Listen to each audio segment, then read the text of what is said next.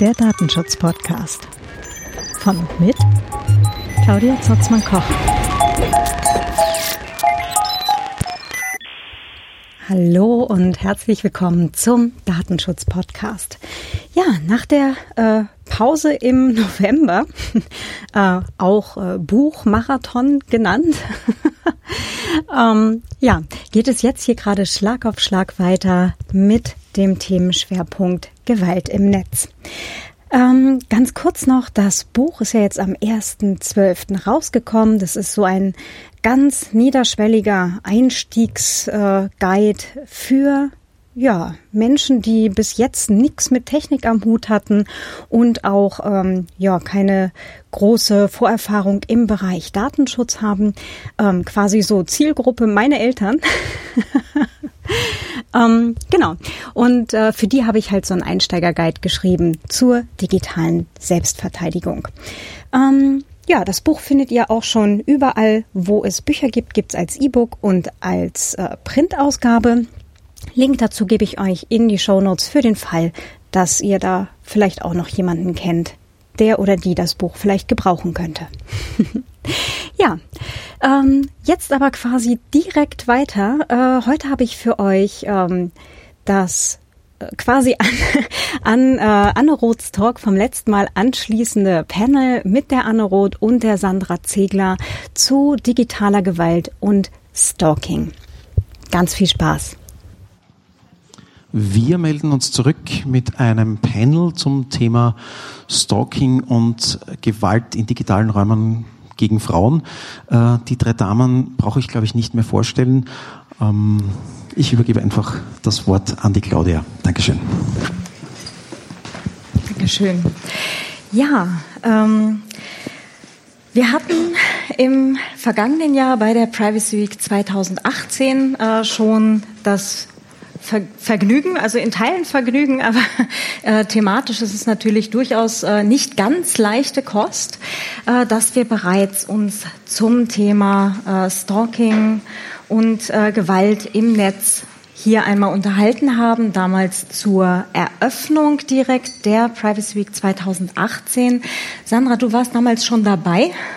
Du bist ja eh äh, quasi jedes Jahr hier. äh, Anne, du warst jetzt bis auf einmal eigentlich auch immer hier bei uns bei der Privacy Week. Also alle Jahre, die wir gemacht haben, minus eins. Ähm, das freut uns natürlich unglaublich. Ähm, die Frage ist, oder die ich jetzt vielleicht trotzdem so für einige, die jetzt hier äh, bei uns neu sind, wir hatten ja doch relativ viele neue Gesichter auch im Publikum und Menschen, die sich gemeldet haben auf die Frage, wer ist das erste Mal der, bei der Privacy Week. Ähm, warum setzt ihr euch mit einem äh, durchaus schwergängigen Thema doch so mit so viel Herzblut auseinander? Ähm, Anne, vielleicht du zuerst.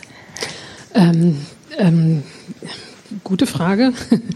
ähm, bei mir ist es so, dass ich seit äh, vielen Jahrzehnten unterdessen äh, Feministin bin und mich mit Frauenrechten beschäftige ähm, äh, und ähm, seit gut 20 Jahren, würde ich sagen, Netzaktivistin bin und das ist ähm, sozusagen die logische Schnittmenge zwischen beiden, habe ich den Eindruck. Da gibt es natürlich auch noch andere Themen, aber das ist ein Thema, ähm, das mir zuerst begegnet ist in meinem früheren Job bei einer NGO namens Tactical Tech, die sich mit äh, digitaler Sicherheit für Menschenrechtsorganisationen beschäftigt, ähm, äh, vor allen Dingen äh, international im globalen Süden. Und dort war das Thema digitale oder Online-Gewalt vor ähm, acht, neun Jahren auf jeden Fall schon ein Riesenthema. Also Frauenrechtsorganisationen im Süden, die sind damit massiv befasst gewesen und das war ein selbstverständlicher Bestandteil sozusagen des Themenkanons. Und mich hat eigentlich immer extrem verblüfft, dass das ähm, in Deutschland, äh, Schrägstrich, ähm, soweit ich das im Blick hatte und beurteilen konnte, in Europa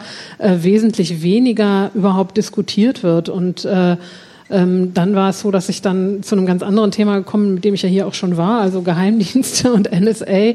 Ähm, und das hat mich komplett belegt gewissermaßen. Und als ich damit durch war, ähm, dachte ich, das ist irgendwie ein Thema, was mich total auch vor allen Dingen deswegen interessiert, weil sich damit so wenig Leute, also da gibt es einfach total viel zu tun, will ich damit sagen. Ähm, das ist wie ein, ein, eine riesen sozusagen Themenspektrum an, an Dingen, mit, die, die einfach bearbeitet werden müssen. Und ähm, das, äh, also du sagst selber, das ist jetzt nicht erfreulich, das macht jetzt nicht im eigentlichen Sinne Spaß, aber ich finde Themen, wo es wirklich was zu tun gibt ähm, und wo es auf der Hand liegt, dass da sich was ändern muss, äh, die finde ich total interessant. Hm. Und mit dem Überwachungsthema vorher warst du ja schon so auf dem halben Weg dorthin, ja? Sozusagen. äh, Sandra. Ja, ich kann da direkt anknüpfen. Also ich finde auch, dass es wahnsinnig viel zu tun gibt in genau diesem Themenkreis. Also zu meiner Geschichte, ich habe ja 14 Jahre lang bei der Kriminalpolizei gearbeitet. Das heißt, ich habe ganz besonders im Bereich von schweren Gewaltdelikten Einblicke oder gesellschaftliche Einblicke erhalten, die mir natürlich wahnsinnig die Augen geöffnet haben. Ganz besonders natürlich im Hinblick auf Gewalt, auf ähm, Stalking, häusliche Gewalt, alles, äh, was man, was das ganze Spektrum so abdeckt. Die digitalen Möglichkeiten, die natürlich zunehmend in den Jahren immer mehr auch eine große Rolle spielen. Und das, was mich am meisten immer bewegt hat, war einfach auch der Leidensdruck der Betroffenen. Also gerade wenn man so in kriminalpolizeiliche Ermittlungen eintaucht, dann heißt das schon auch sehr tief in die Materie einzutauchen. Ich hatte damals natürlich die, die ähm, Aufgabe, immer B- und Entlasten zu ermitteln. Was bedeutet hat, Beweise einfach sammeln dafür, was in Wahrheit wirklich passiert sein kann und irgendwie auch rausfinden, was der Wahrheit am nächsten kommt. Und meistens liegt das ja so ein bisschen in der Mitte, wenn man sich unterschiedliche Schilderungen anhört.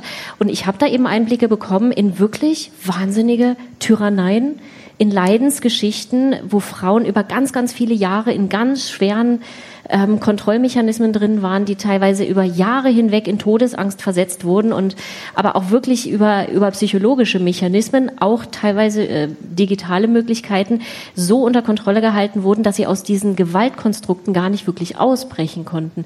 Und wenn es dann zu mir kam, da war dann wirklich das Äußerste auch passiert. Das heißt, die Frauen haben versucht, sich aus diesen Zwängen zu befreien und sind da manchmal nicht unbedingt mit dem Leben rausgekommen.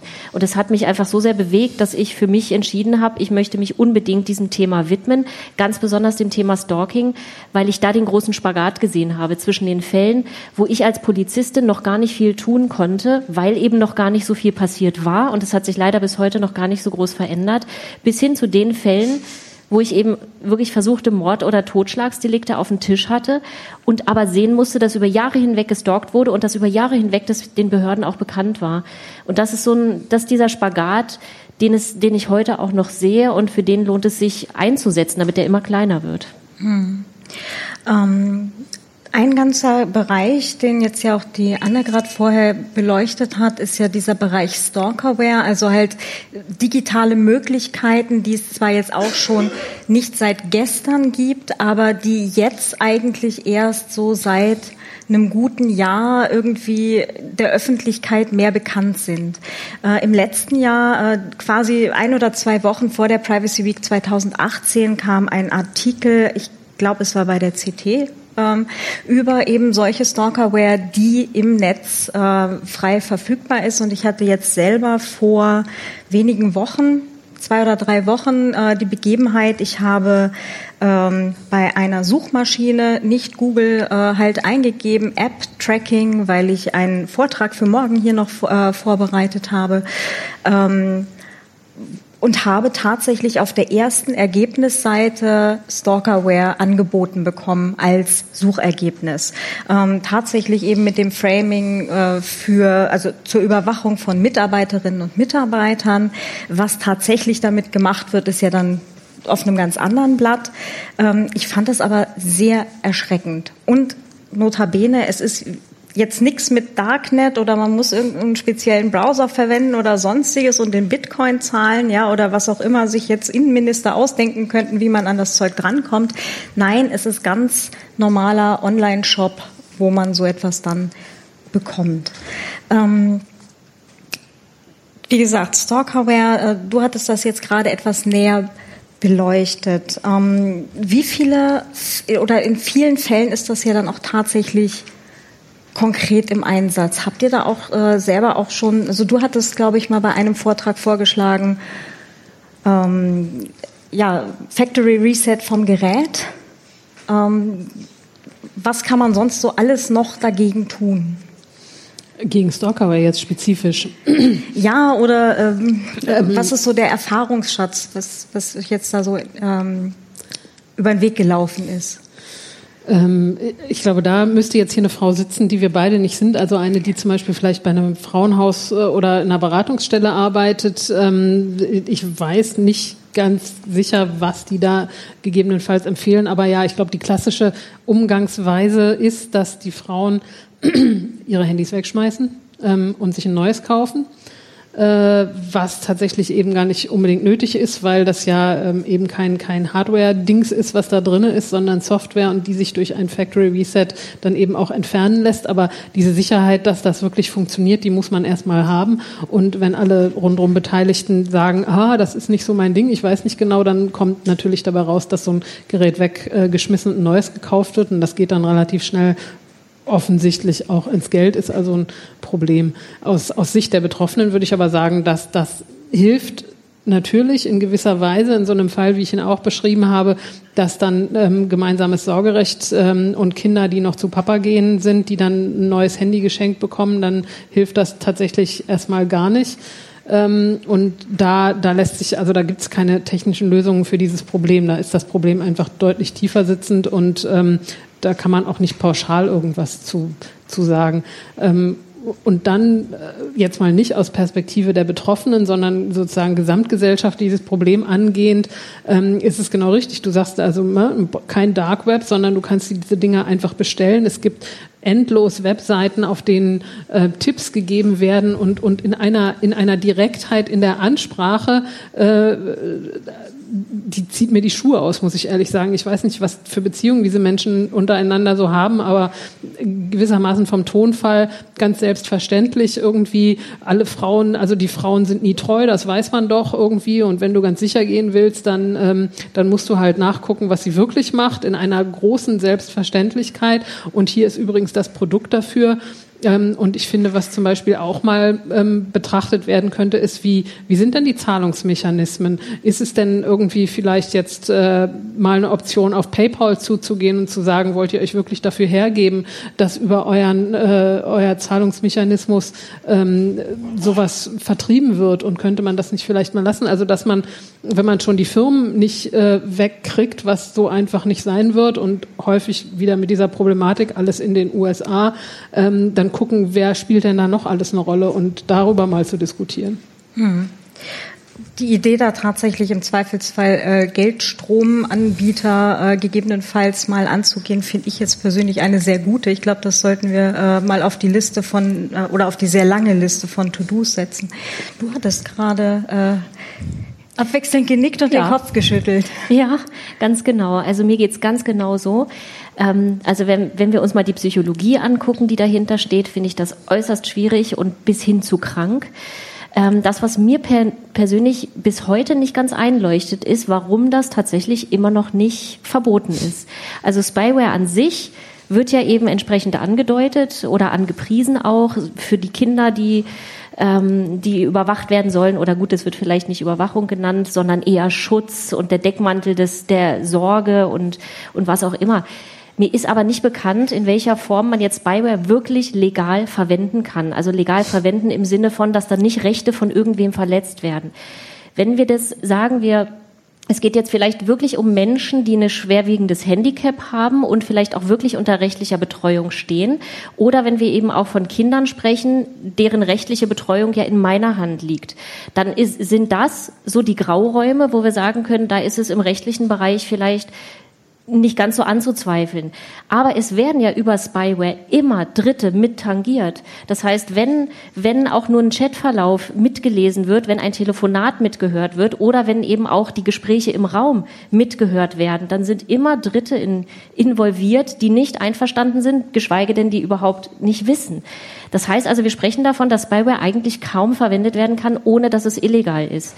Und da ist es mir bis heute nicht ähm, einleuchtend. Ich glaube, das hatte ich auch im letzten Jahr schon erwähnt, dass ich vor einigen Jahren im Bundestag in, zu einer Sicherheitskonferenz war und da ging es eben auch um, um Spyware und alle möglichen Sicherheitsfragen natürlich im digitalen Bereich. Und da hatte ich mal die Frage gestellt an den, an den Referenten, der von einem ähm, Sicherheitsministerium kam. Und da habe ich eben die Frage gestellt, gibt es denn da irgendwie Bestrebungen von Seiten der Bundesregierung, das eben langfristig mal unter Strafe zu stellen? Weil mir nicht bekannt ist, unter welchen Umständen das eben legal verwendet werden kann. Und ich kenne eben auch die Fälle, und das Ausmaß des Leids, wenn dieses Spyware entdeckt wird von den Betroffenen selbst. Dazu könnte ich auch noch Geschichten erzählen. Und da war eben doch der Usus, nein, ähm, eher nicht, weil es äh, geht ja hier um Instrumente und es ist ja lediglich die Verwendung ist ja nur unter Strafe gestellt, beziehungsweise die wäre ja dann ähm, strafbar. Aber ähm, man kann sich das ja anschaffen und man weiß ja nicht, ne? Kann ja auch legal verwendet werden. Hier war dann sozusagen der Vergleich, na ja, ein Messer kann ich mir ja auch anschaffen, ich kann damit kochen und wunderbare Dinge tun, ich könnte natürlich auch einen Menschen damit töten. Also erst dann, wenn ich dieses Instrument oder diese Waffe sozusagen verwende, erst dann sprechen wir von Straftaten. Und da muss ich aber wirklich sagen, also mir ist eben, auch wenn es vielleicht hier ähm, andere Anregungen gibt, die nehme ich sehr gerne mit, mir ist kein Anwendungsfall bekannt, in dem Spyware wirklich legal angewendet werden kann. Und das ist eben doch das, was ich sehr schwierig finde. Also aus meiner Sicht steht, gibt es ganz klaren Handlungsbedarf auf ähm, der politischen Seite, weil ich eben weiß, dass wenn Spyware angewendet wird, dass es ein absoluter Vertrauensbruch ist und dass es wirklich restlos ähm, ja, menschliche Bindung und Bindungsfähigkeit vernichten kann. Mhm. Und wir sind da ja nicht bei dem Spickzettel, den man eben schreibt und nicht verwendet, ja, sondern äh, und hinterher trotzdem alles weiß, was man eigentlich hätte lernen sollen, ja, also auf dem herkömmlichen Weg, sondern das betrifft ja tatsächlich mehr Menschen. Ja. Ähm, Anne, du hattest gerade äh, bei dem Teil zur politischen äh, Einflussnahme auf das ganze äh, Gebiet kurz geschnauft. Somit, ja, hatte ich das gerade falsch beobachtet? Ich, ich, ich weiß jetzt nicht ganz genau, Nein, an welcher äh, Stelle ich geschnauft unter, habe. äh, unter, unter Strafe stellen von, ähm, von Spyware, von der Anwendung. Ähm, welche Gesetzgebungsprozesse da angestoßen werden müssten, dass es oder an welcher Stelle es überhaupt erstmal eine Awareness geben müsste, äh, um irgendwie jemals in diese Richtung zu kommen. Ähm, also Awareness-Problem, glaube ich, haben wir jetzt ausführlich beschrieben, dass es das gibt, ähm, äh, sowohl sozusagen in der Gesellschaft als auch in der Politik. Ähm, da könnte man jetzt, also mich würde wirklich interessieren, das fände ich spannend, mal mit Leuten zu reden, die jetzt nicht auf dieser Ebene, die linke Bundestagsfraktion schickt kleine Anfragen an die Bundesregierung, die, ähm, und das gehört sozusagen in Häkchen jetzt zum Business, in der Regel nicht besonders liebevoll und ausführlich beantwortet werden, ähm, während ich denke, dass in diesen verschiedenen Ministerien sicherlich Leute sind, die das in der Lage sind, etwas differenzierter zu beobachten und vielleicht auch noch mehr Sichtweisen auf dieses Problem haben. Nichtsdestotrotz setzt sich das aber politisch überhaupt nicht durch. Also es ist an keiner Stelle zu bemerken, dass da eine Bereitschaft ist, sich mit diesen Fragestellungen zu beschäftigen. Und da ist, glaube ich, einfach sehr viel mehr an ähm, gesellschaftlicher Thematisierung nötig. Also wann fängt Politik an sich zu bewegen, wenn sie den Eindruck hat, dass äh, die Wählerschaft ein Interesse bezogen auf bestimmte Fragestellungen hat. Es gibt dann auch noch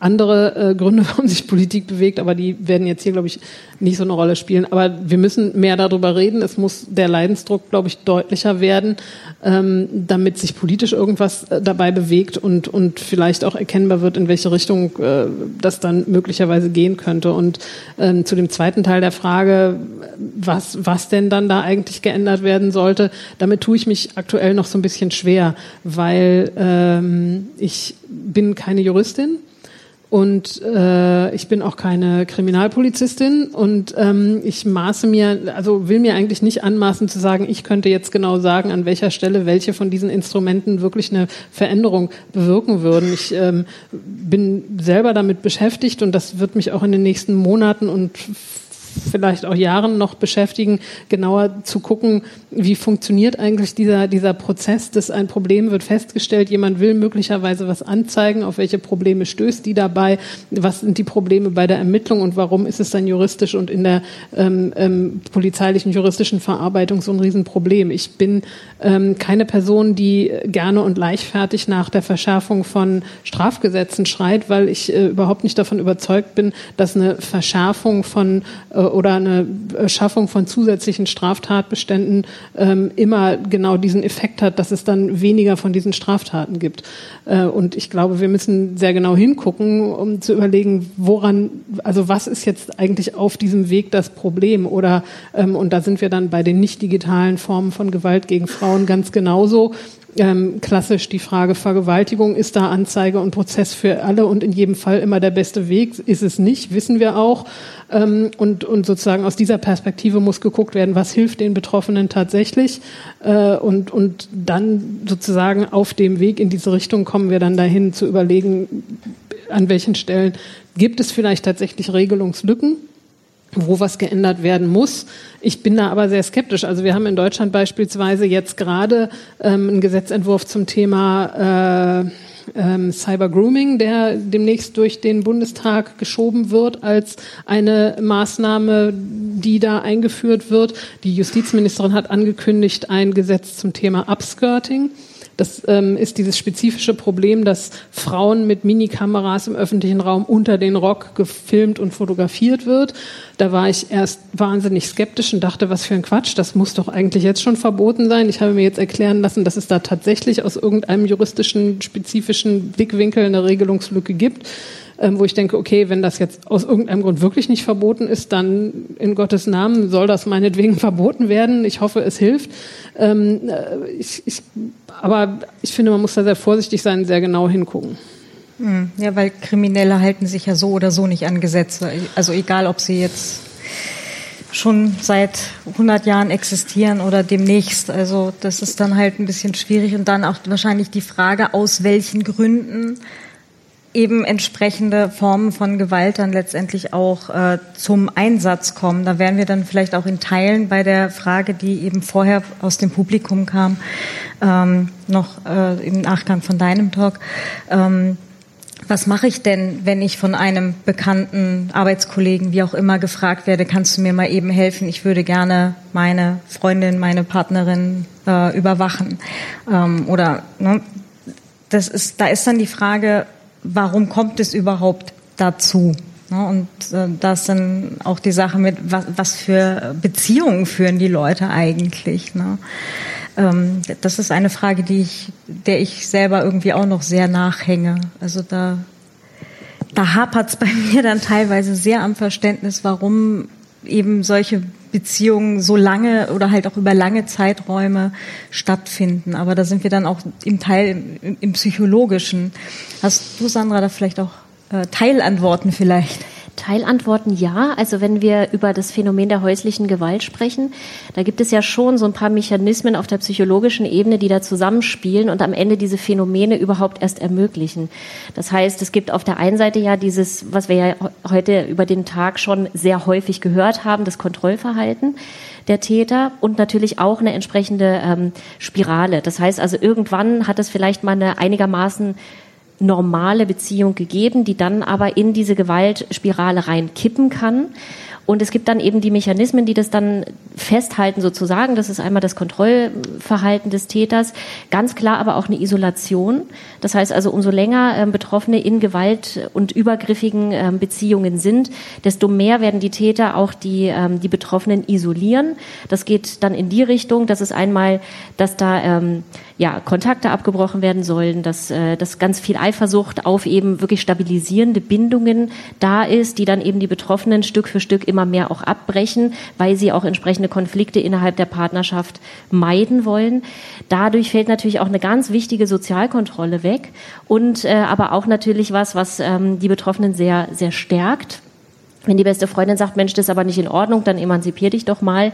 Wenn die eben wegfällt, dann äh, ja, fehlt dann natürlich irgendwann auch das Selbstbewusstsein. Umso öfter es dann auch zu entsprechenden Übergriffen kommt, desto eher wird natürlich auch das Selbstwertgefühl und ähm, ja das Selbstbewusstsein der Betroffenen dann angekratzt sein, Schritt für Schritt immer weiter nach unten gehen. Das heißt, ähm, die Betroffenen entwickeln immer mehr ein Gefühl der Ohnmacht und ein Gefühl dafür, dass sie selber gar nicht so richtig handlungsfähig sind. Also immer, umso länger sie in diesen Situationen ausharren, ähm, desto weniger glauben sie daran, dass sie es irgendwie schaffen könnten, da rauszukommen. Das heißt, umso schlimmer es wird, desto weniger leicht oder desto schwieriger ist es für die Betroffenen, sich daraus zu lösen. Das ist eigentlich so ein, so ein Widerspruch in sich. Wenn wir von außen raufgucken, würde man sagen, oh weia, das ist ja so schlimm, da müsste man sich doch sofort trennen. Aber umso länger das läuft, desto weniger gut können sich die Betroffenen trennen.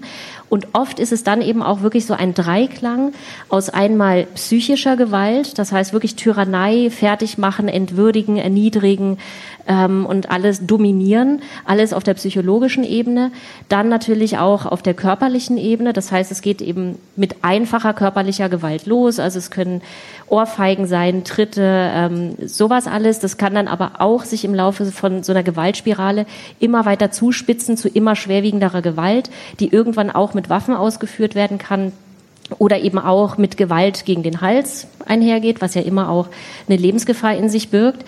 Ähm, also das, das sind so die zwei Faktoren. Und dann haben wir sehr häufig, und das ist oft in den, in den Statistiken nicht so richtig erfasst, weil die Betroffenen sehr selten darüber sprechen. Aber im Bereich häuslicher Gewalt haben wir es ganz viel eben auch mit sexueller Gewalt zu tun.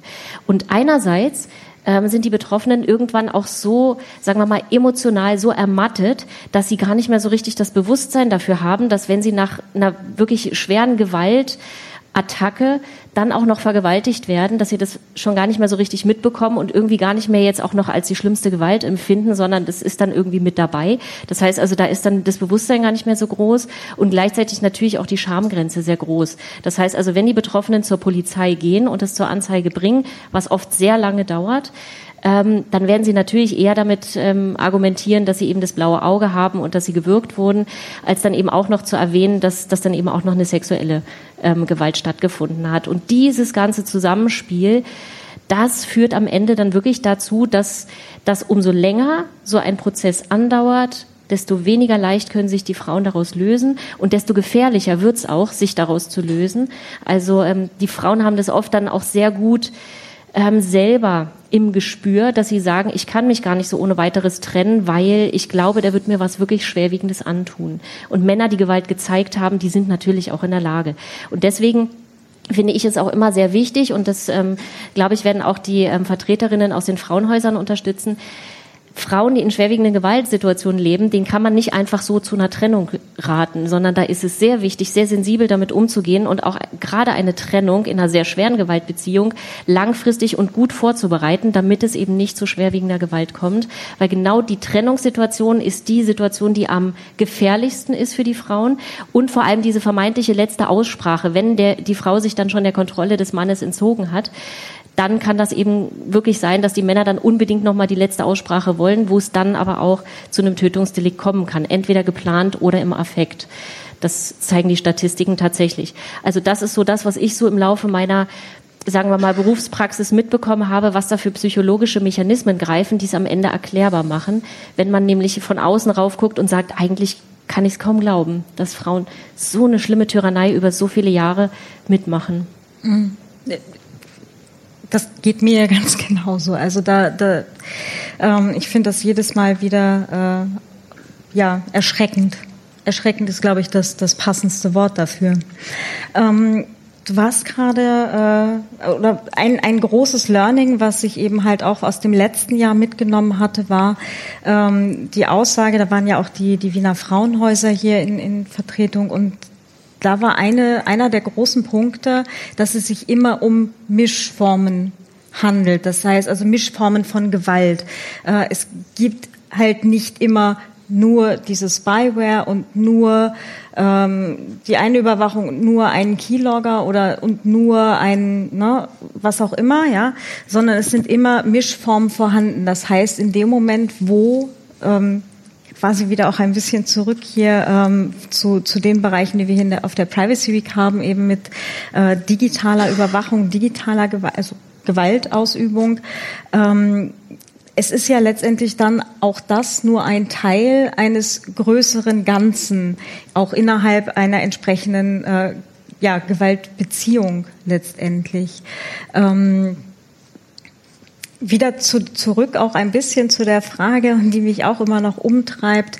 Du, äh, Anne, du hattest ja gerade schon einen Teil einer Antwort äh, vorher gegeben auf die Frage, was kann man denn jetzt Menschen entgegnen, die äh, versuchen, eine äh, zum Beispiel Spyware zum Einsatz zu bringen oder wenn man halt mitbekommt, äh, jemand versucht aktiv ähm, zum Beispiel äh, Partner, Kinder, vielleicht auch Großeltern, wen auch immer zu überwachen und zwar außerhalb von, von sinnvollen Gebilden. Also ich rede jetzt nicht von, von der äh, dement werdenden Großmutter, die von sich aus sagt, okay, ich merke, was passt nicht mehr, äh, ich bind mir das jetzt hier selber um, bitte pass auf mich auf, ich weiß, ich kann abhanden kommen, sondern es geht jetzt wirklich darum, dass es, ähm, dass es eben nicht gewollt stattfindet.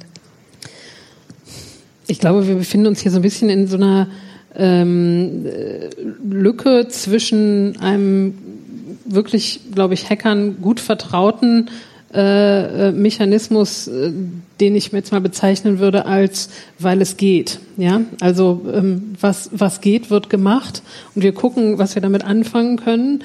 Und auf der anderen Seite, und das ist in dieser Netz- und Hacker-Community aber genauso selbstverständlich, eigentlich steht äh, ein, ein finde ich, klar definiertes Bewusstsein, dass wir natürlich beispielsweise nicht anderer Leute E-Mails lesen oder dass selbstverständlich es sich nicht gehört, auf dem Bildschirm irgendwelche Chatverläufe mitzulesen. Das ist, ähm, muss gar nicht ausbuchstabiert werden. Warum da eine Grenze ist, ist, glaube ich, allen total klar. Und irgendwo dazwischen setzt dann dieses Ding ein, ich will aber wissen, was sie und manchmal auch er so macht, weil, weil es geht, weil es ja so einfach ist.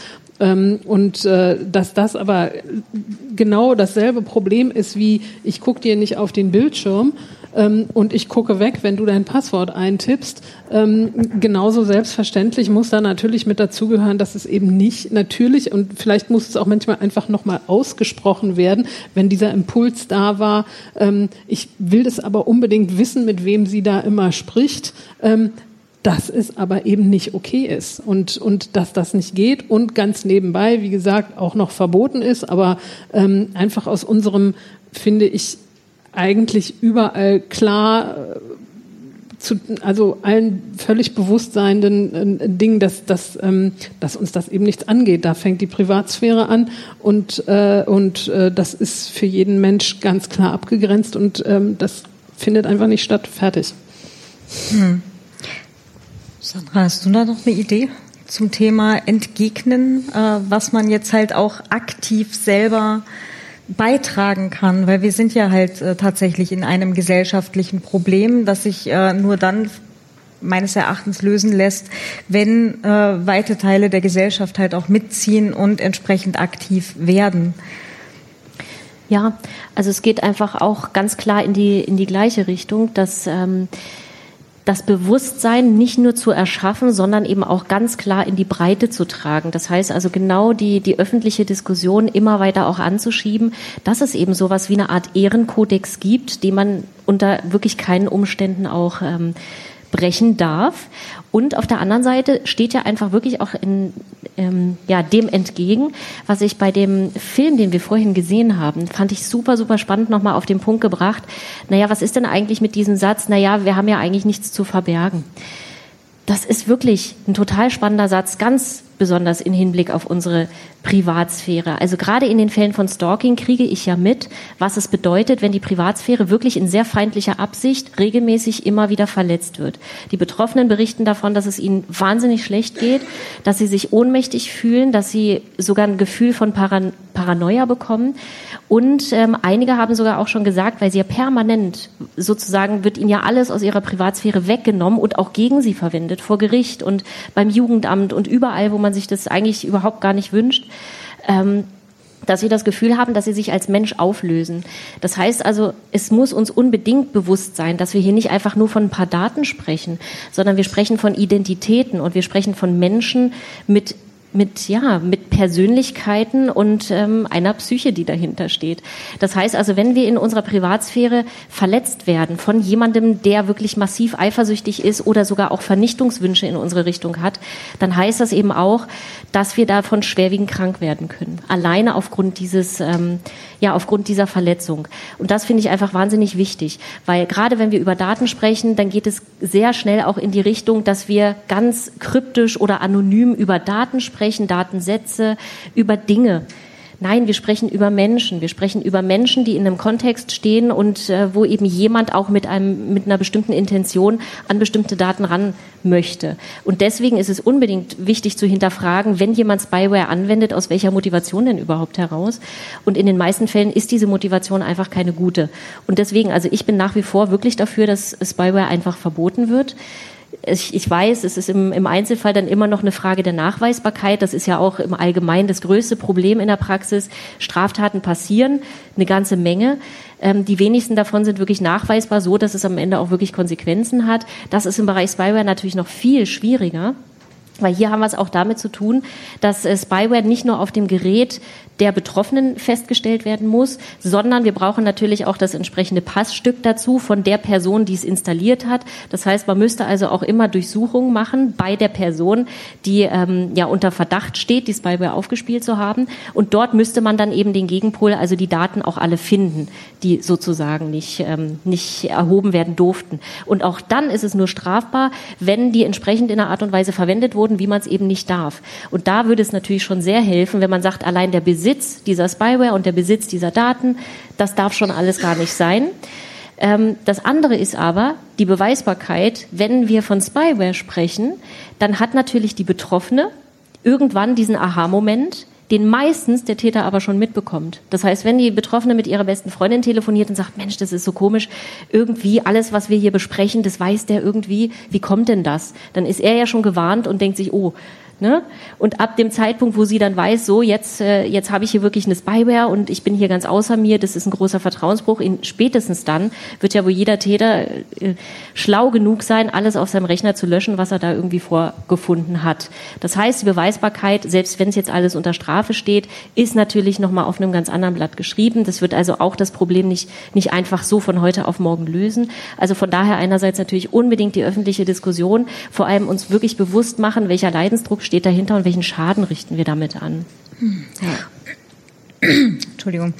Ähm, da sind wir ja aber auch ganz dicht dran beim Themenbereich äh, Weiterbildung, äh, halt auch für ähm, im Bereich eben für für ähm, Polizei, aber halt auch im Bereich der Politik, äh, um überhaupt mal klar zu machen, was überhaupt alles technisch möglich ist.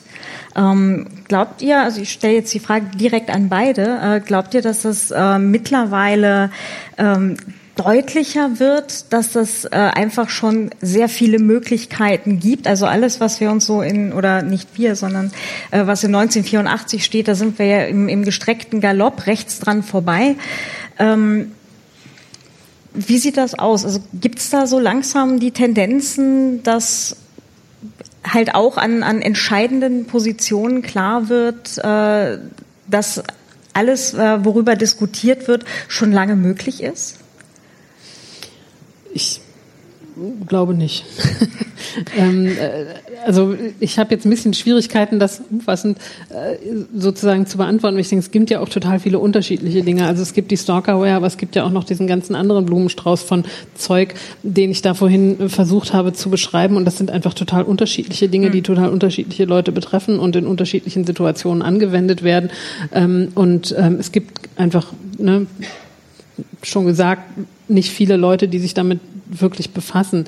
Das würde ich sagen, ist in der Politik in dieser Form nicht angekommen. Ähm, und äh, ist auch gar nicht so einfach, äh, weil es so ein Querschnittsthema ist, festzustellen, wer müsste sich denn eigentlich damit befassen. Ähm, wie gesagt, aus meiner Perspektive wäre das durchaus ein Thema der IT-Sicherheit oder auch der sozusagen großen Klammer Innenpolitik eigentlich, ähm, weil ja eben auch Straftaten damit begangen werden mit ganz konkreten Konsequenzen für Personen.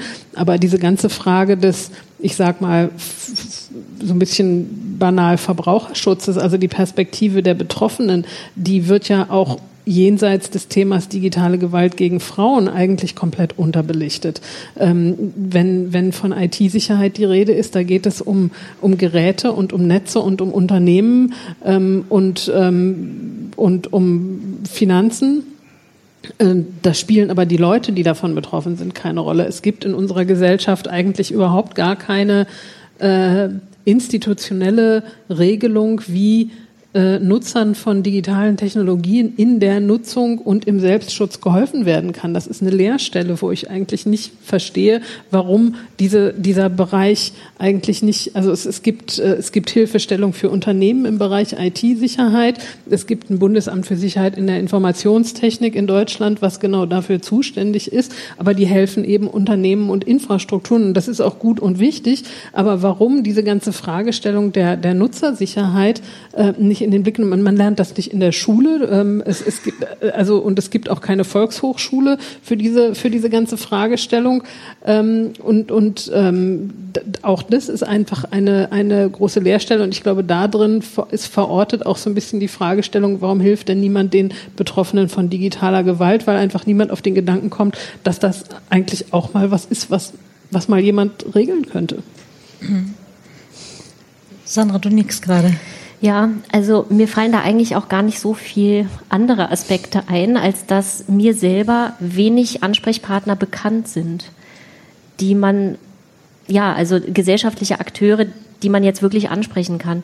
Also gerade jetzt aus, von Seiten der Polizei, die hat ja schon darauf reagiert. Es gibt ja entsprechende Kommissariate, die sich ausschließlich mit Cyberkriminalität beschäftigen. Aber es ist eben genau wie du sagst. Ne? Es geht um, es geht um Firmen, um Unternehmen, es geht um Programme und sowas alles. Und ähm, meine persönliche Erfahrung in den Einzelfällen, mit denen wir es zu tun haben, ist es wirklich so, dass, dass wenn wir dann Einzelfälle haben, ist es ganz schwer, Ansprechpartner zu finden, mit denen man dann wirklich weiterarbeiten kann oder wo man sagen kann, die vertreten jetzt auch die Rechte der Betroffenen oder wir haben irgendwie auch Handlungssicherheit. So. Das, also da gibt's wirklich noch einiges zu tun. Ich habe wirklich auch keine Patentrezepte. Das wäre zu viel versprochen, aber ich würde auch definitiv unterschreiben, dass noch einiges zu tun ist. Hm. Ich habe tatsächlich noch zwei Fragen auf dem Zettel, bevor ich dann auch gerne äh, die, äh, die Diskussion hier in die Runde mitgeben äh, würde.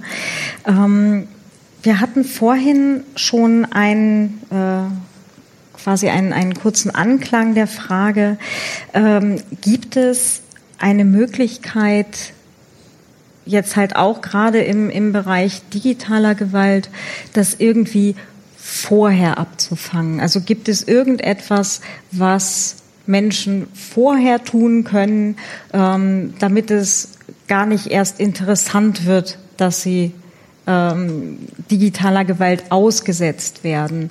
Ähm, also es gibt ja ähm, vielleicht die, die Möglichkeit, ähm, also sich jetzt komplett irgendwie aus äh, dem Netz, sozialen Medien zurückzuziehen, kein Smartphone zu verwenden und überhaupt zu sagen, okay, äh, mache ich alles gar nicht, äh, wird dann allerdings wahrscheinlich sämtliche anderen Gewalttypen äh, nicht äh, vorbeugen, aber ähm, irgendetwas, wo man sagen kann, ähm, das verringert zumindest die Wahrscheinlichkeit, dass eine Person primär wahrscheinlich auch eine weibliche Person Opfer digitaler Gewalt wird.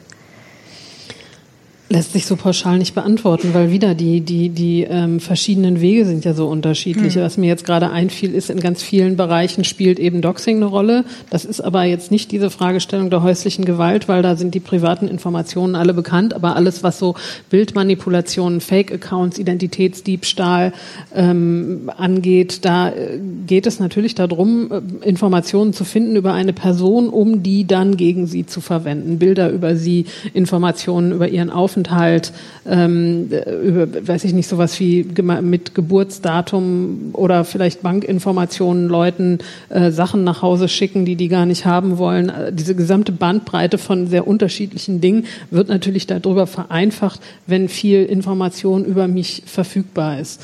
Ähm, ich finde schon, dass wir da alle so ein bisschen Datensparsamkeit äh, üben sollten und könnten aus unterschiedlichen Gründen, aber die hilft natürlich auch in dem Fall. Also wenn es wirklich schwer ist, im Netz herauszufinden, ähm, wo ich arbeite, wo meine Kinder in die Schule gehen, wo ich wohne, wo ich äh, Urlaub gemacht habe, dann äh, sind in der Konsequenz auch verschiedene andere Dinge schwieriger. Eine ganze Reihe von anderen Sachen würde ich sagen, die, die, die, also ich finde sowieso immer diese Perspektive gewissermaßen selber schuld, hast du nicht dich besser geschützt, eine ganz, ganz schwierige. Nichtsdestotrotz ist die Fragestellung natürlich wichtig, was kann ich tun, um mich selber zu schützen? Das hat beides seine Berechtigung. Ähm, aber bei vielen Sachen können wir uns einfach nicht schützen. Ähm, schon allein, dass ich hier sitze und also in unserem Fall sowieso ähm, macht möglich, dass es zu meinem Namen ein Foto im Netz gibt und mit diesem Foto können irgendwelche Dinge angestellt werden und das betrifft alle anderen Menschen auch. Natürlich könnte man sagen, ähm, dass, äh, dass es einfach klüger wäre, wenn äh, in intimen Partnerschaften keine Nacktbilder ausgetauscht werden. Ähm, das wird einfach die Tatsache nicht verhindern, dass das mittlerweile äh, von vielen Menschen so gemacht wird und in dem Moment, wo solche Partnerschaften sich trennen, die dann eben auch auf ganz üble Weise gegebenenfalls verwendet werden können. Trotzdem wäre natürlich wirklich schön, wenn schon in, und ich behaupte, das müsste im Kindergarten anfangen, da spielen jetzt die Nacktbilder keine Rolle, aber ähm, ab Kindergarten sowas wie eine Medienerziehung stattfindet, wo Kinder ganz früh lernen, dass bevor ich Bilder von anderen Leuten ins Netz stelle, ich das Gegenüber fragen muss. Ja, so ganz banale Dinge. Ab dem Moment, wo Kinder mit mobilen Geräten sowas machen können, müssen sie auch lernen, wie damit umgegangen werden kann und natürlich dann abgestuft in die höheren Altersgruppen und im Grunde eben aber auch für Leute, die schon lange nicht mehr in der Schule sind, bestimmte Selbstverständlichkeiten zu lernen. Also es gibt Dinge, vor denen können wir uns schützen, es gibt Dinge, vor denen können wir uns überhaupt nicht schützen, da fehlt mehr Diskussion. Und äh, dann eben muss die Frage immer auch an die andere Seite gerichtet werden. Ähm, wie, wie kann man potenziellen Tätern beibringen, dass das nicht geht? So, diese Seite, die würde ich gerne noch stärker forcieren, um überhaupt mehr Bewusstsein dafür zu schaffen, dass das nicht in Ordnung ist. Mhm. Ganz bei dir gerade. Also ich schwenke gerade innerlich mein Fädchen. Also, ähm, Sandra, fällt dir gerade da zu dem Bereich? Ja, also mir bleibt ja gar nicht mehr so viel zu sagen übrig. Aber meine Ansätze gehen definitiv auch über den Bereich Aufklärung, Bildung und Prävention. Das heißt also, ich glaube auch, dass für die unterschiedlichen Altersgruppen, Entwicklungsstufen, unterschiedliche ähm, ja, Gruppen allgemein oder Zielgruppen, ähm, dass unbedingt ganz viel aufgeklärt werden sollte. Also dass es einfach gesellschaftlich Ansprechpartner braucht, dass es gute Präventionsprojekte braucht, die, die in die Schulen gehen, die in die Kitas gehen, die teilweise eben auch in, in Sportvereinen und so weiter unterwegs sind. Und da geht es natürlich eben auch um so permanente Prozesse von eben von Bewusstseinsprozessen, die immer da sind. Das heißt eben, es braucht auch nicht ähm, ein Präventionsprojekt, was ein einziges Mal an eine Schule geht, in eine Klasse und dann sind eben die, die Schüler vermeintlich für immer gut ausgebildet, sondern es geht wirklich um Prozesse, die permanent stattfinden und die auch wirklich im Alltag einen festen Baustein bekommen. Das heißt also sowas wie digitale Bildung. Wir müssen immer wissen, es gibt neue Sicherheitseinstellungen. Bei Facebook wurde wieder was verändert, neue Algorithmen und so weiter. Das heißt also diese ganzen Themen, die sich permanent ja weiterentwickeln und die immer auch neue Sicherheitsthemen mit sich bringen, die müssen einfach immer wieder auch neu, ja, bearbeitet, diskutiert werden. Und klar, es geht eben um Sicherheitseinstellungen, dass wenn ich das neue Smartphone bekomme, was, was muss ich da jetzt eigentlich machen? Das ist heutzutage ja alles so komplex geworden, dass man wirklich sagen kann, dass wenn man sich nicht beruflich damit auseinandersetzt, dann, dann weiß man schon gar nicht mehr, wo muss ich jetzt welche Einstellung ausstellen, was muss ich jetzt eigentlich wie machen, damit ich nicht mehr geortet werden kann. Geht das eigentlich? Geht's nicht? Ist es automatisch wieder zurückgesetzt, wenn das Update drin war und so weiter? Also das sind ja alles Fragestellungen, die immer wieder neu aufkommen und die nie zu Ende beantwortet sind. Und deswegen glaube ich, braucht man wirklich nachhaltige Systeme, um eben genau dieses Bewusstsein für die digitale Sicherheit zu schärfen. Und ich glaube auch, selbst wenn wir das haben, dann haben wir natürlich trotzdem immer ein Restrisiko. Also wir werden niemals 100 Prozent verhindern können, dass wir vielleicht auch mal, ja, Ziel einer Attacke oder Ziel eines Angriffs werden. Das kann eben leider immer passieren und deswegen finde ich auch den Ansatz sehr gut, ganz klare Signale ähm, auch an die Täter, potenzielle oder eben Täter zu senden und das heißt natürlich schon auch sehr klar Strafverfolgung da, wo es geht und das eben auch sehr, sehr konsequent. Also ich glaube auch, da gibt es nicht so die eine große Lösung, sondern es gibt wirklich auch ganz viele viele Teillösungen, die gut aufeinander abgestimmt werden müssen, die aber auch wirklich eine Nachhaltigkeit in sich tragen sollten. Hm. Und wenn ich kurz darf, eine Sache, die mir noch einfällt, ähm, denn ich glaube, sozusagen der Weg bis dahin, dass wir soweit sind, dass es diese Medienbildung an den Schulen gibt und äh, die Beratungsstellen alle gut ausgestattet sind und auch Cybercrime-Zuständigkeiten entsprechend erweitern. Der Weg wird, glaube ich, noch ähm, ein langer sein, bis wir da angekommen sind. Ähm, was ich mir vorstellen könnte oder wünschen würde, was vielleicht eine schöne und ganz praktische Kooperationsform wäre, wenn sich Leute finden, die sagen, bis dahin ist es ja so, dass die Beratungsstellen ähm, trotz alledem diese technische Expertise brauchen. Und genauso wie aus dieser Community, die ich hinter der Privacy Week verorte, irgendwann mal sowas wie Krypto-Partys entstanden sind, wäre es ja vielleicht auch mal, äh, also ganz großartig, glaube ich, wenn es Leute gäbe, die sagen, so, wir versuchen jetzt unsere technische Expertise diesen Beratungsstellen zur Verfügung zu stellen, auf die eine oder andere Art und Weise, damit die ansprechen Ansprechpartner haben, wo, wenn Sie Fragen haben, Sie sich an uns wenden können und wir gucken, wie wir gemeinsam bestimmte Antworten finden können. Entschuldige. Äh, notabene, ja, das ist tatsächlich auch äh, im Nachgang der letzten Privacy Week, äh, wo die Frauenhäuser, äh, also Wiener Frauenhäuser hier vor Ort waren, äh, tatsächlich angestoßen worden, äh, dass die sich dann halt auch tatsächlich an den Chaos Computer Club Wien wenden können und auch gerne sollen. Ähm, das war dann zwischenzeitlich wieder kurz abhanden gekommen. Ich weiß aber aus informierter Quelle von Menschen, die dort jetzt auch wirklich gerade unlängst wieder vor Ort waren, ähm, dass das auch weiter verfolgt wird. Also ähm, da haben wir zumindest so einen, einen kleinen, äh, kleinen Fußbreit schon getan. Wunderbar. Ja, yay, ein, ein kleiner Erfolg. Ähm, gerade ganz kurz äh, zurückgespult quasi ähm, nur ein, ein, eine Begebenheit, äh, im konkreten Fall aus meinem Leben. Ähm, ich hatte tatsächlich die, ja, ich will es jetzt nicht Problem nennen, es war in dem Fall eigentlich kein Problem. Ähm, ich habe halt ein iPhone, mein Ex-Mann hat auch ein iPhone und wir hatten tatsächlich diese sogenannte Familienfreigabe für Apps, dass die nicht jeder einzeln kaufen muss und so weiter. Ähm, ich bin dann halt drauf gekommen, dass er über diese Familienfreigabe halt auch sehen kann, wo ich mich aufhalte. Im konkreten Fall, also wir haben uns jetzt nicht scheiden lassen, weil wir uns gegenseitig umbringen, sondern wir sind im Guten auseinandergegangen. Das kann aber natürlich auch ganz anders laufen. Ähm, und der konkrete Fall war auch nicht der Grund, sondern ich war halt einfach auf einer Skipiste unterwegs mit einem Skikurs und er halt mit äh, anderen Menschen, die das Ganze viel besser können als ich, äh, erfahrungsgemäß, weil ich habe dann tatsächlich auch einen Unfall gehabt. Ähm, er hat dann hinterher gesagt, ich wusste ja eh, wo du bist. Ich habe es ja hier gesehen. Äh, ich, ich weiß ja, dass du da warst. Ich weiß ja, dass du dann da auch beim Arzt warst. Ach so, ja gut, dann wäre das damit ja geklärt. Kannst du mich jetzt hier wegholen? Äh, nee, äh, das war aber halt für mich jetzt auch im Nachgang letztendlich so ein, so ein Aha-Moment. Mhm. Äh, und auch im Übrigen derselbe Tag, an dem diese Familienfreigabe bei mir von den Geräten verschwand. Ähm, aber das muss ja auch erstmal jemand wissen.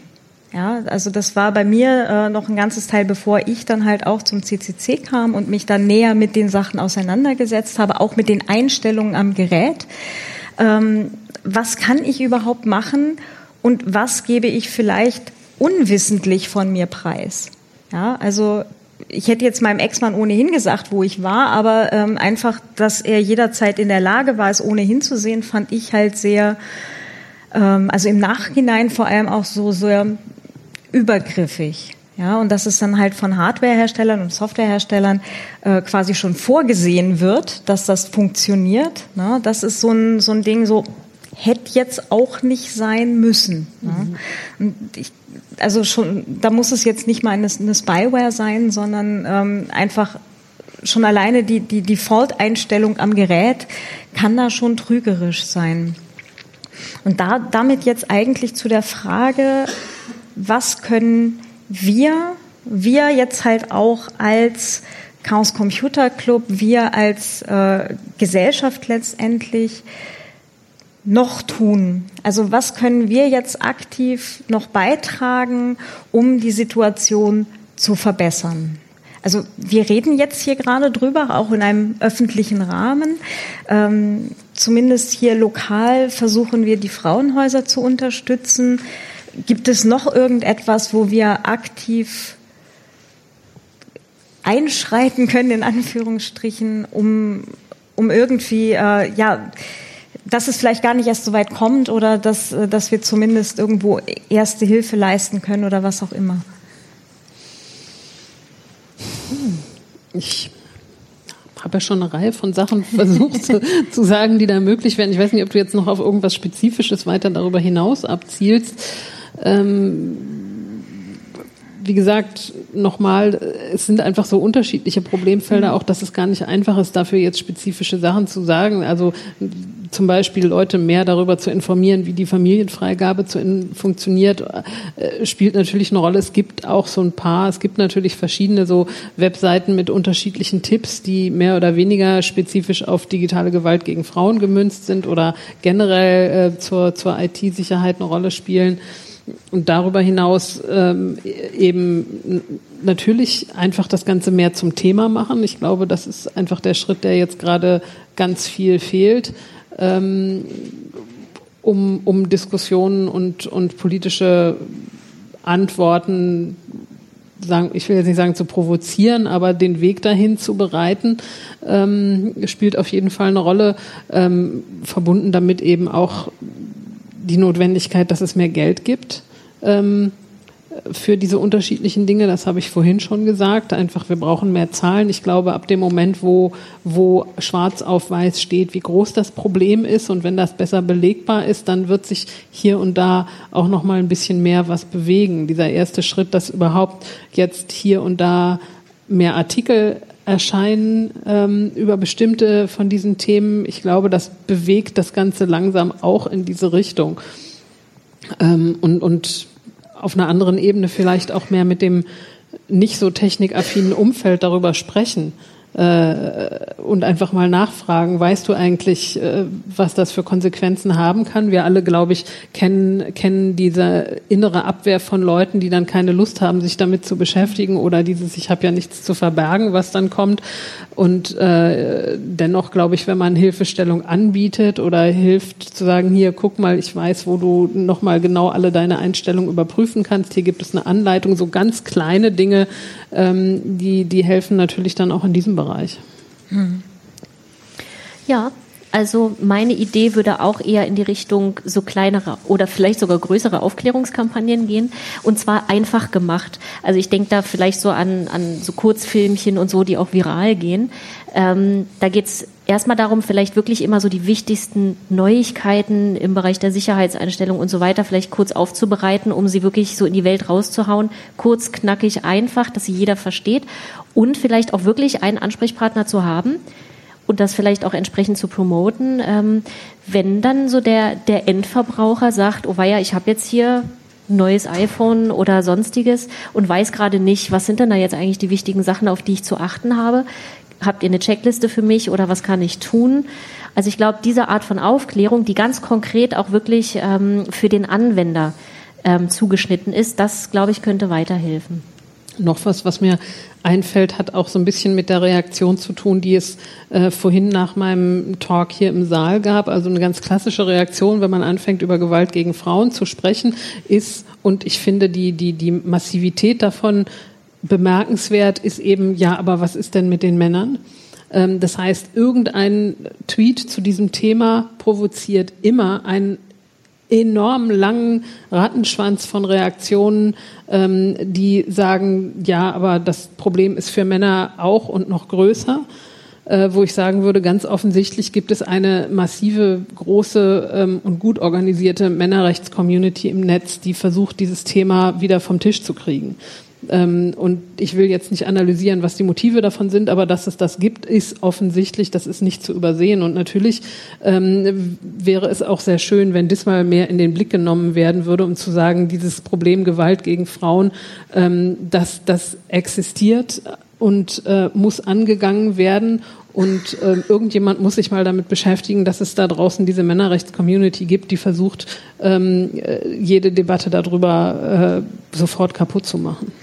Wo wir ja dann halt auch in den gesellschaftlichen Bereich insgesamt kommen und äh, wenn wir jetzt halt Frauen äh, als Gruppe einfach mal öffnen auf Minderheiten, ähm, äh, da, da ist die oder das das Problem und das so genannt halt in, in Social Media mit der toxischen Männlichkeit, ja, und, und Männlichkeitsbilder, die auf äh, Machtausübung und Unterdrückung fußen, ähm, ist ja doch immer noch sehr präsent dann. Ne? Also da kommen wir dann da relativ bald in diese Diskussion rein, was können wir dann halt auch tun, damit sich äh, auch ähm, weiße Cis-Männer immer noch äh, gut fühlen, auch wenn Frauen trotzdem auch was zu sagen haben. Oder andere Minderheiten, ja, äh, fill in the blank. Äh, da, da ist eigentlich noch ganz viel Platz nach oben bei uns halt auch gesellschaftlich. Ne? Das ist da, so ist, da ist in alle möglichen Richtungen Platz. Ich, nur um das nochmal nachzuschieben, ich unterstelle nicht jedem Mann, der irgend so eine Frage stellt,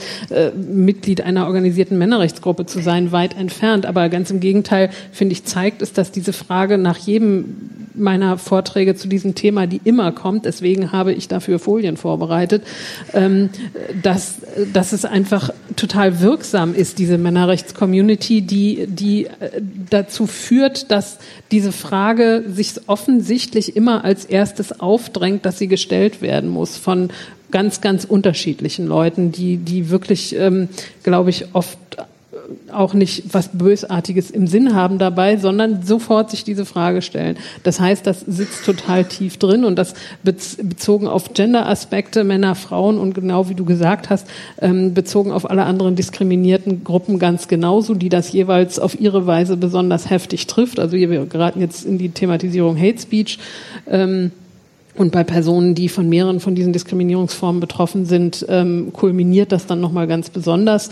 Und äh, sozusagen der Schritt, aber das muss vielleicht nicht das Thema jetzt heute Abend noch in aller Ausführlichkeit sein, ist eben der Rechtsdruck der Gesellschaft, ähm, der, der dazu führt, dass sich das so massiv auslebt. Oder wo da Henne und Ei sind, weiß ich auch nicht so genau. aber das ist, das ist natürlich ein Thema für sich selbst. Hm. Du nickst auch noch. Ja, also ich habe dazu eigentlich nichts weiter zu sagen, außer zu nicken. ich verstehe. Ähm, ich würde gerne eigentlich die Diskussion auch noch hier im Saal öffnen. Ähm, ha, ich sehe bereits Hände und Mikroengel eilt. Danke einmal für das coole Podium. Anne, dir.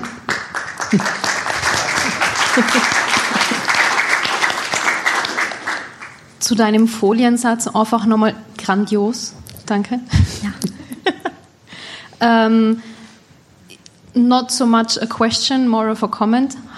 Um, ich glaube, dass das Problem von digitaler Gewalt gegen Frauen einfach dieses Querschnitt, die Querschnittsthematik ist, nämlich dass es da um zwei Themen gibt, geht, die in der Politik einfach sehr gern wegignoriert werden, nämlich einerseits das Internet und andererseits Frauen.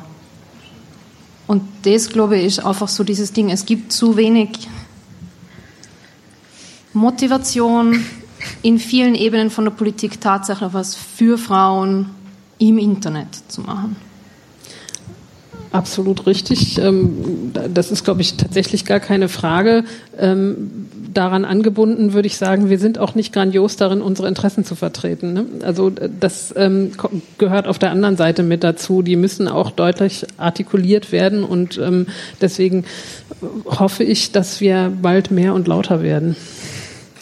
Ich könnte ja jetzt äh, aus äh, nicht ganz dem Off, aber das äh, das übliche Klischee ähm, kurz bedienen mit, Sie verstehen das eine nicht, Sie verstehen das andere nicht, warum sollten Sie es im Konvolut verstehen?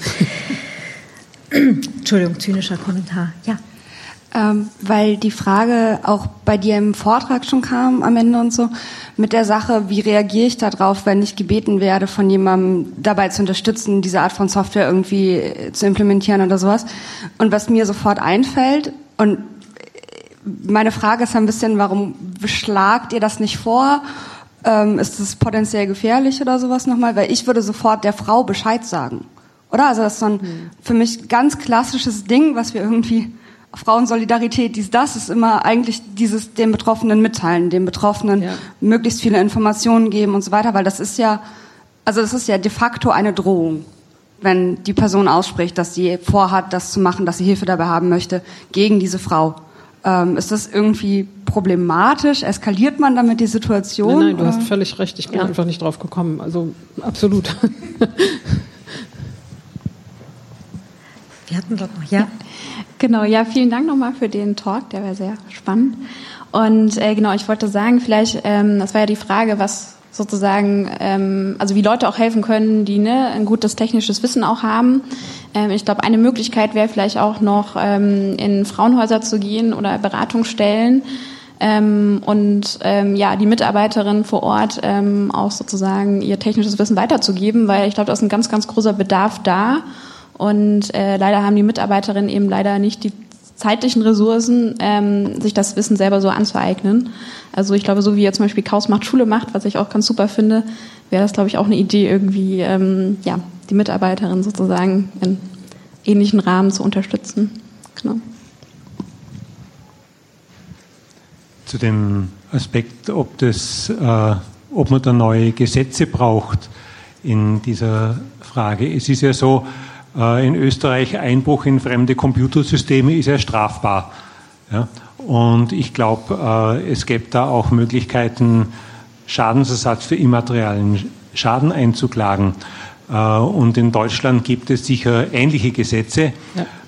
Meine Frage, jetzt haben wir natürlich das Problem mit der Beweisbarkeit, das bringt man auch mit anderen Gesetzen nicht weg. Gab es da aber noch nie ein Verfahren und noch nie also ein erfolgreiches oder nicht mal ein erfolgloses Verfahren in dieser Frage vor Gerichten. Ist da vielleicht irgendwas bekannt? Ähm, in Hinblick auf, was meinen Sie konkret? Meinen Sie, ah, ähm, da, dass jemand Stalking-Software installiert hat? Also mir ist kein Fall bekannt, der verurteilt wurde. Das heißt aber nichts. Ähm, ich kann aus also ich persönlich habe eben mit einem Fall zu tun gehabt, wo eindeutig diese, ähm, diese Software nachgewiesen werden konnte. Das ist, ist aber nie vor Gericht gegangen, weil die entsprechende Software beim Täter nicht nachgewiesen wurde. Und da aus welchen Gründen auch immer, hat es eben keine Durchsuchungsmaßnahmen gegeben. Keine Ahnung, aus welchen Gründen das jetzt so war, weil ich hatte jetzt auch keinen Einblick in die polizeilichen Akten. Jedenfalls hat es keine entsprechende Durchsuchung gegeben und damit hatte man quasi den Gegenbeweis nicht und damit war das sowieso alles nicht so, weil man kann das zwar auf dem einen Gerät nachweisen und muss dann aber sagen, ja, wer das jetzt hier installiert hat, wissen wir nicht. Kann man einfach nicht sagen. Und da war eben zu dem Zeitpunkt die Polizei nicht entsprechend weit genug. Und ähm, Sie haben völlig recht, ob man da jetzt unbedingt neue Gesetze braucht, weiß man nicht. Es gibt natürlich Möglichkeiten und die Frage der Beweisbarkeit ist ja auch immer eine große. Es gibt aber aus meiner Sicht einen ganz klaren Vorteil, wenn die Spyware zum Beispiel verboten wäre, weil wir dann einfach die Möglichkeit hätten, auch an die entsprechenden Anbieter ranzugehen. Weil dann muss man nicht immer über die Betroffenen und über Einzelfälle gehen und sagen, derjenige, der betroffen ist, der muss jetzt zur Polizei rennen und muss sich das alles antun und hat am Ende aber noch nicht mal ein Ergebnis, weil es wieder nicht nachweisbar ist, hatte aber den ganzen Stress damit und vielleicht sogar eine Retraumatisierung, sondern wir haben dann einfach auch eine staatliche Möglichkeit, da eine Kriminalkommissariat ranzusetzen und zu sagen, wir recherchieren jetzt mal alle, die das überhaupt anbieten und lassen die entweder abmahnen oder die kriegen alle ihre Strafen und ihre Lizenzen entzogen und so weiter. Also das wäre aus meiner Sicht schon auch ein Ansatzpunkt, um einfach den Schaden ein Stück weit zu minimieren. So. Interessant vielleicht noch in dem Kontext. Ähm, ich hatte ja auf diese FTC-Entscheidung von dieser Woche entschieden, äh, hingewiesen, dass äh, bestimmte Produkte in den USA in dieser Form jetzt nicht mehr verkauft werden dürfen. Und da gibt es ein, fand ich, interessantes Detail, wo ich gar nicht weiß, ob das juristisch bei uns in dieser Form oder wie das zum Tragen kommen würde. Aber in dieser Entscheidung äh, wird den spezifischen Händlern und, und Produzenten vorgegeben, dass sie ab jetzt diese Software, die, die wird halt nicht pauschal verboten. Ich weiß auch nicht genau, wie man das juristisch machen könnte. Aber zur Bedingung gemacht, wenn sie das verkaufen, brauchen sie von denen, der sie sie verkaufen, eine handschriftliche ähm, oder nee, schriftliche äh, Erklärung dazu, dass sie sie nicht auf diese Weise verwenden werden. Das ist sozusagen ähm, Vorbedingung für jeden Kaufvertrag. Und ich dachte, das ist auf jeden Fall eine sehr coole äh, Idee, die Sie da gehabt haben. Ja. Ich bin sehr gespannt, wie sich das in der Praxis auswirkt. Das wäre dann möglicherweise nämlich auch eine Handhabe für den, der klagen muss, der, der ausgespioniert wurde, weil dann eventuell so eine Unterschrift irgendwo am anderen Ende vorliegt. Ja, ich ja, man ja müsste nicht, trotzdem natürlich beweisen, dass er sie genutzt hat und ja. das Problem bleibt natürlich aber bestehen. Aber es ist zumindest dann mal erwiesen, dass er das Ding gekauft hat. Ja. Mhm. Wir hatten dort hinten gerade ja. auch noch eine Wortmeldung. Ähm, eine Frage, ich meine, nur weil es mir eingefallen ist, aber es gab ja zumindest, weiß nicht, ob der inzwischen gefallen ist, es gab zumindest in Deutschland ja einige Zeit Bestrebungen, Hacker-Tools zu verbieten, mit allen Problemen, die das mit sich bringt. Also das wurde in der Community hier natürlich genügend diskutiert, aber müssten nicht eigentlich diese Dinge hier auch darunter fallen? Also wir haben ja also im, im, im deutschen Strafgesetzbuch die sogenannten Hacker-Paragraphen 202 ABC, weiß ich nicht mehr, Strafgesetzbuch, ähm, die eben das Einbrechen in fremde Geräte und Manipulieren und so weiter schon alle verbieten, wo ich sagen würde, damit ist es eigentlich abgedeckt, äh, würde ich denken. Und ich meine, weil immer, weil immer die Kinder ange, angesprochen werden, ich kann mir rechtlich auch nicht vorstellen, dass es legal sein kann, seine Kinder. Ich meine, Eingriff in Persönlichkeitsrechte gibt es ja auch bei Kindern. Also, aber es ist ein anderes Thema. Es gibt ja, ja auch mittlerweile Überwachungskameras für Kinderzimmer.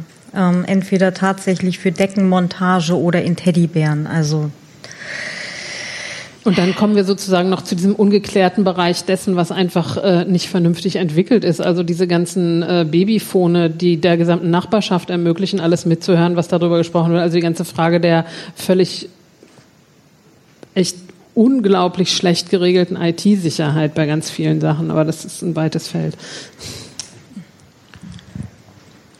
Ähm, ich würde jetzt ganz kurz von dem Thema, was wir jetzt gerade haben, abschweifen.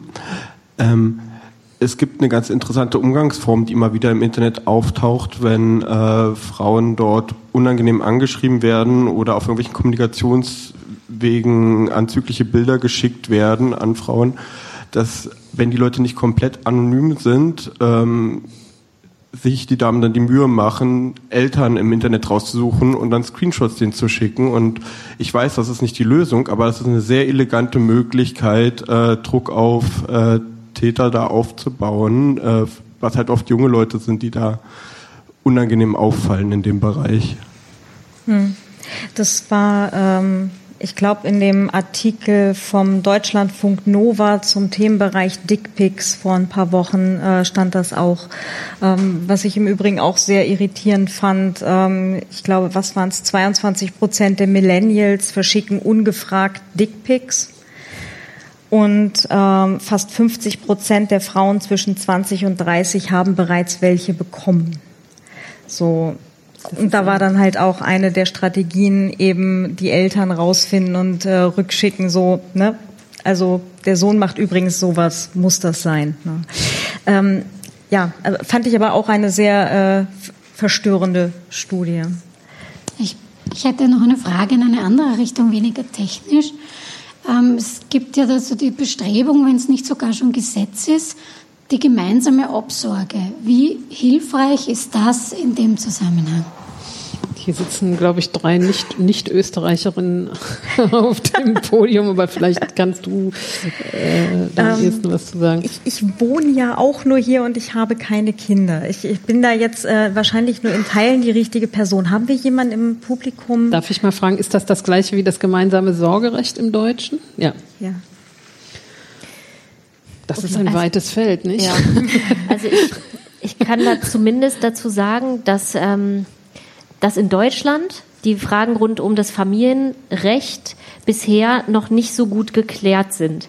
Ähm, also im Sinne von, dass wenn, wenn da jetzt wirklich Fälle von häuslicher Gewalt vorliegen oder sonstige Straftaten, dann hat das bisher noch nicht so wahnsinnig große Auswirkungen auf das gemeinsame Sorgerecht. Oder es ist trotzdem immer noch sehr schwierig, ähm, da entsprechende Entscheidungen herbeizuführen, also nach meinem aktuellen Kenntnisstand. Der kann aber längst überholt sein, weil ich da jetzt auch keine Expertin bin auf dem Gebiet. Die Fälle, in denen wir bisher ähm, eingegriffen haben, da war genau waren genau die Fragen rund um das gemeinsame Sorgerecht ein ganz schwieriges Thema, weil es eben rechtlich ganz schwierig war, ähm, das miteinander irgendwie so zu vereinen, dass man sagt, auf der einen Seite gab es vielleicht wirklich strafrechtliche ähm, Thematiken im Bereich vielleicht Stalking und sonstiges. Es hat aber auch einen ganz großen Rattenschwanz immer nach sich gezogen, der sozusagen das alles so ein bisschen anrüchig macht. Im Sinne von, wenn eine Frau jetzt im Rahmen von Trennungs von Trennungsbestrebungen oder Streitigkeiten jetzt äh, mit Stalking oder äh, sonstigen Vorwürfen um die Ecke kommt, dann kann das ja eigentlich nur bedeuten, dass sie ihn quasi diffamieren möchte oder dass sie jetzt auf unlautere Weise irgendwie das gemeinsame oder das alleinige Sorgerecht haben möchte. Also diese Art von Vorwurf steht irgendwie immer mit im Raum. Und deswegen ist es mir bisher sind mir keine oder wenig Urteile bekannt geworden, wo wirklich ernsthaft Richter darauf eingegangen werden, sondern da hieß es immer, das eine hat jetzt hier mit dem anderen nichts zu tun. Wenn Sie was mit der Polizei zu klären haben, dann klären Sie es halt. Aber hier gemeinsame Sorgerecht, das Kind hat immer auch Recht auf seinen Vater, immer Recht auf die Mutter. Und ähm, genau, und wenn da jetzt nicht das Kind schwerwiegend misshandelt wurde und das wiederum nachgewiesen ist, dann hat alles, was zwischen den Eltern stattfindet, eigentlich wenig Einfluss auf die Entscheidung, ob jetzt gemeinsames oder getrenntes Sorgerecht oder alleiniges.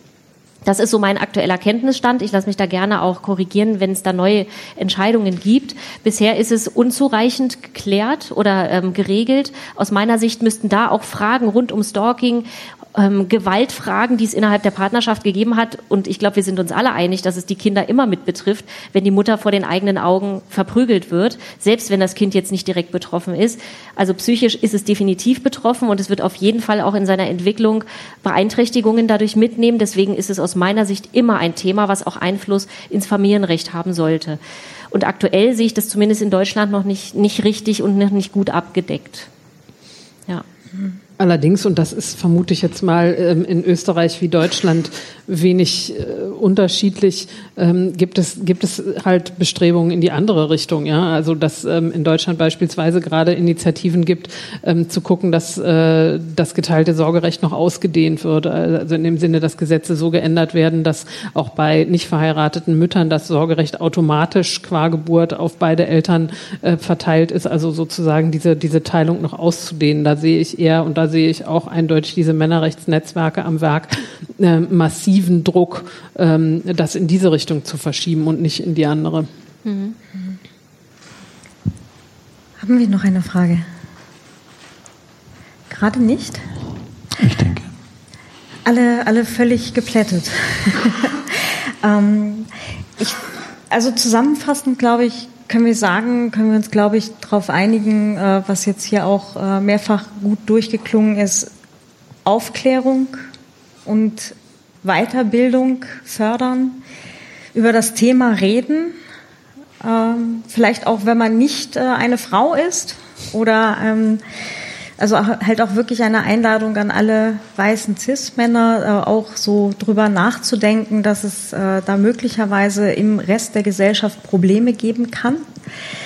Ähm, ein Verweis noch auf das Panel vom letzten Jahr, wo wir hier halt auch eine, äh, eine Anwältin der, Öst also der Wiener Frauenhäuser hier hatten. Da hatten wir noch ein ganzes Teil äh, juristische Themen auch. Ähm, das Panel sollte veröffentlicht sein auf mediaccc.de, einfach unter Privacy Week 2018 schauen.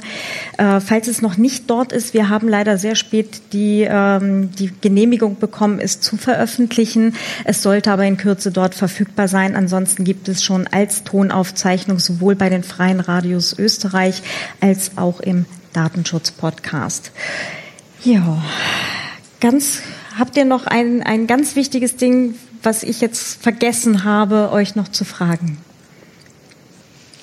Also ich hätte noch eine Anmerkung und zwar hast du es so gerade so ganz leicht ähm, so ein bisschen mit anmoderiert quasi.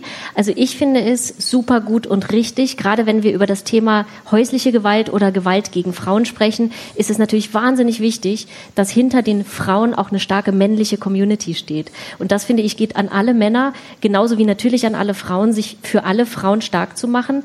Im Allgemeinen, also alles, was Gleichstellungsfragen angeht, davon profitieren immer alle gesamtgesellschaftlich, aber vor allem eben auch als Mann gerne auch einmal mehr Gesicht zu zeigen und einmal mehr auch Stellung zu beziehen, um sich eben als starke Community quasi den, hinter die Frauen zu stellen. Das finde ich ist auch immer noch ganz wichtig. Und mir fällt jetzt noch eine Bitte ein, die ich hier in dem, bei, zu der Gelegenheit einfach auch nochmal sagen will. Ähm, dadurch, dass ich selber nicht mit direkt in Beratungsstellen arbeite, habe ich gar nicht so viel Kontakt zu konkreten Fällen. Es passiert mir aber schon immer mal wieder, dass Leute sagen, Sowas habe ich aus meiner Bekanntschaft auch schon gehört. Da ähm, kenne ich eine Frau, der ist sowas passiert oder eben das ähm, sozusagen Konträre vorhin. Ich bin gefragt worden, ob ich jemandem helfen kann. Äh, ich äh, bin auf der Suche nach solchen Fällen, nicht um die dann mit Namen zu veröffentlichen, sondern einfach um mit diesen Beispielen auch besser Öffentlichkeitsarbeit machen zu können. Das heißt, wenn es Menschen gibt, die sowas erlebt haben oder andere kennen, ähm, dann äh, freue ich mich über Benachrichtigungen und wie gesagt sichere natürlich äh, Anonymität und gegebenenfalls gegebenenfalls auch Schweigen zu, aber ich freue mich, wenn solche konkreten Beispiele bei mir ankommen, weil das manchmal, wenn man sowas beschreiben kann, ähm, in, in Vorträgen zum Beispiel das Ganze auch sehr viel besser fassbar macht. Ich glaube, mit diesem Aufruf können wir schließen. Äh, ich bedanke mich ganz, ganz herzlich bei Sandra Zegler und bei Anne Roth. Ganz großen Applaus. Dankeschön. Danke, dass ihr hier wart. Gerne. Ich glaube, ihr seid auch noch über den Abend da, dass äh, wenn Menschen jetzt äh, zugehört haben, äh, auch noch mal vielleicht mit dem einen oder anderen Beispiel oder mit der Frage auf euch zugehen können. Ja, ja, sehr gerne. Wunderbar. Dann ganz herzlichen Dank. Ja, das war's auch schon wieder.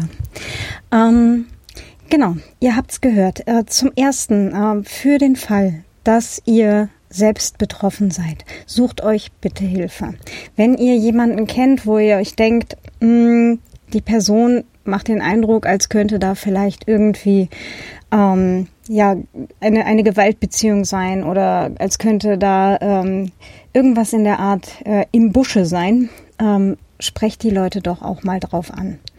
Ähm, die Anne Roth sagte ja auch gerade, äh, sie sucht selber auch noch Referenzfälle. Ähm, falls ihr äh, selber irgendwo betroffen seid oder mittlerweile wart und äh, er erfolgreich äh, euch daraus befreien konntet, ähm, meldet euch doch mal bei der Anne. Sie ist üblicherweise über Twitter und auch mittlerweile über Mastodon ganz gut zu erreichen. Ähm, genau, Link zu den ähm, zu ihren Social-Profilen und auch zu denen von der Sandra Zegler und auch zur Webseite sos-stalking.berlin findet ihr alles in den Show Notes. Ja, ähm, eine Folge habe ich noch ähm, in dieser Reihe für euch. Und zwar ist das auch ein Vortrag von der Privacy Week 2019. Und zwar von der Sigi Maurer. Ähm, die gibt's dann in der nächsten Folge. Und die wird jetzt auch noch äh, ganz sicher vor dem Kongress rauskommen. Ähm, eine nächste habe ich dann auch schon im Kasten für euch. Und die wird ganz, ganz spannend. Und ähm, bei dem ganzen Themenbereich, wie kann man eigentlich äh, ja so die die Menschheit erreichen, in Anführungsstrichen. Ähm, genau, so technische Kompetenzen vermitteln, nur wie bloß. Ähm, genau, in dem Bereich geht es dann Anfang 2020 nach dem Kongress direkt weiter beim Kongress darf ich äh, zu diesem Thema ähm, tatsächlich einen Vortrag halten und zwar an Tag 4 um 14 Uhr auf der Chaos Westbühne. Ähm, technische Kompetenzen vermitteln, nur wie. Beim Kongress wird es auch ähm, einen Live-Podcast-Slot geben. Ähm, habe ich zumindest äh, eingereicht. Ich hoffe, der wird auch noch bestätigt. Da freue ich mich schon sehr drauf. Ähm, nämlich mit der Judith äh, zum Thema Menstruations-Apps. Ja, äh, ein, ein ganz großes ein ganz großer äh, ja, Schwachpunkt und Themenbereich.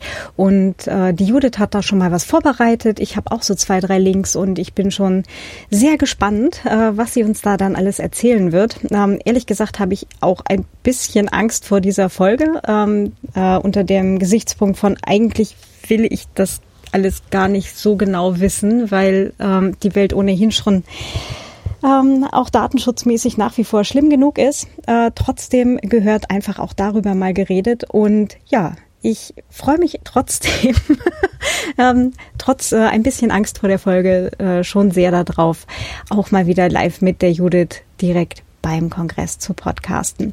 Ähm, ich weiß gerade ehrlich gesagt noch gar nicht, ob wir auf der Bühne oder am Sendetisch sein werden, aber äh, wenn das so gut klappt wie letztes Mal, findet ihr uns auch im Fahrplan.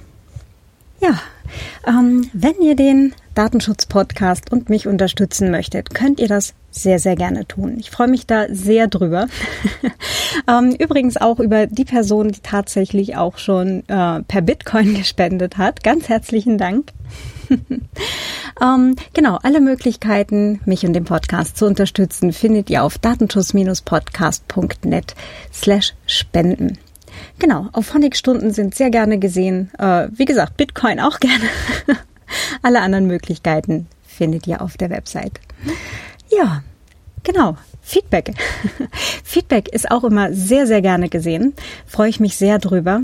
Äh, beispielsweise an feedback at datenschutz-podcast.net als Kommentar direkt hier zur Folge auf datenschutz-podcast.net oder auch ähm, auf Twitter an at datenputz oder auf Mastodon an at datenschutzpodcast at chaos.social.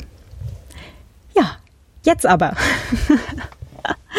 ähm, habt noch einen ganz schönen Tag und bis zur nächsten Folge. Eure Claudia. Ciao.